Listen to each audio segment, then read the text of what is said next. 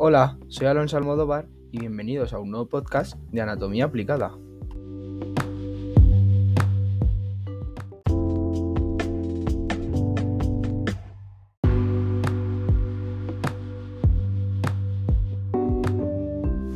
Hoy vamos a aprender cuál es la causa de la calvicie.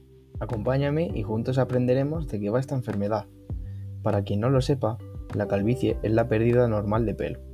Suele afectar al cuero cabelludo, pero también puede darse en todas las partes del cuerpo donde crece pelo. Es más común en los hombres que en las mujeres. Hay veces que, la calvicie no es para siempre y puede volver a crecer el pelo.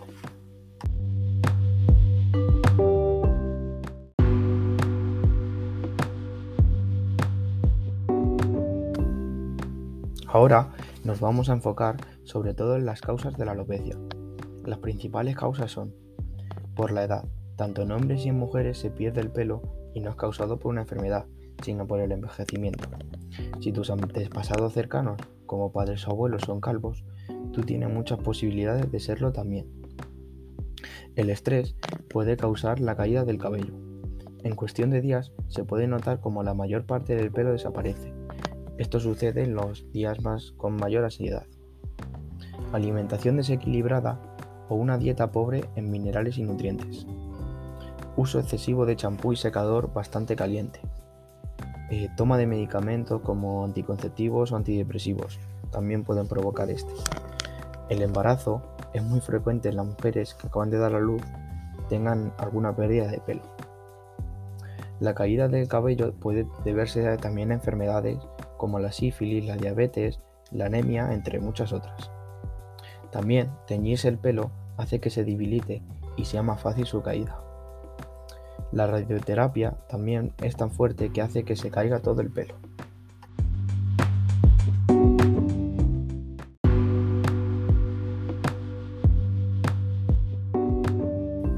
Vale, ahora que ya sabemos por qué se cae el pelo, hay que decir que la caída del pelo es inevitable, pero voy a daros un par de consejos para prevenir su caída o hacer que sea más leve.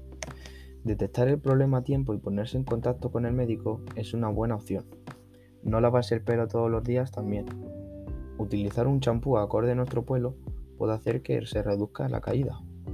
Cuidar la alimentación y tomar los nutrientes necesarios para que no se debilite. El cabello también debe secarse con una toalla primero, después al aire libre o con un secador a temperatura media y no con temperatura caliente. Proteger el pelo con protección solar y con sombreros. A veces se nos olvida eso y solo nos echamos crema por la parte de nuestro cuerpo, pero también hay que no hay que olvidar que el cabello es una parte también muy importante en la que se puede quemar y puede causarnos daños. Habrá veces que la caída es inevitable, pero gracias a las nuevas tecnologías existen varios tratamientos para que puedas volver a tener pelo, como el implante de este, unos medicamentos tópicos y terapia con luz ultravioleta.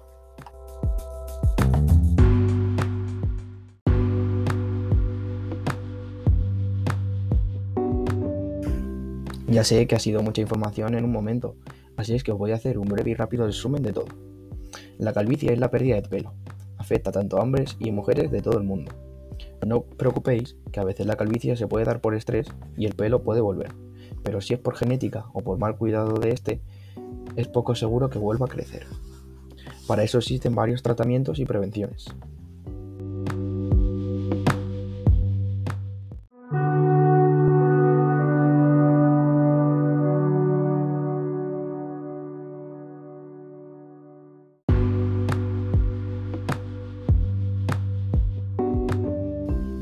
Muchas gracias por vuestra atención en otro podcast más.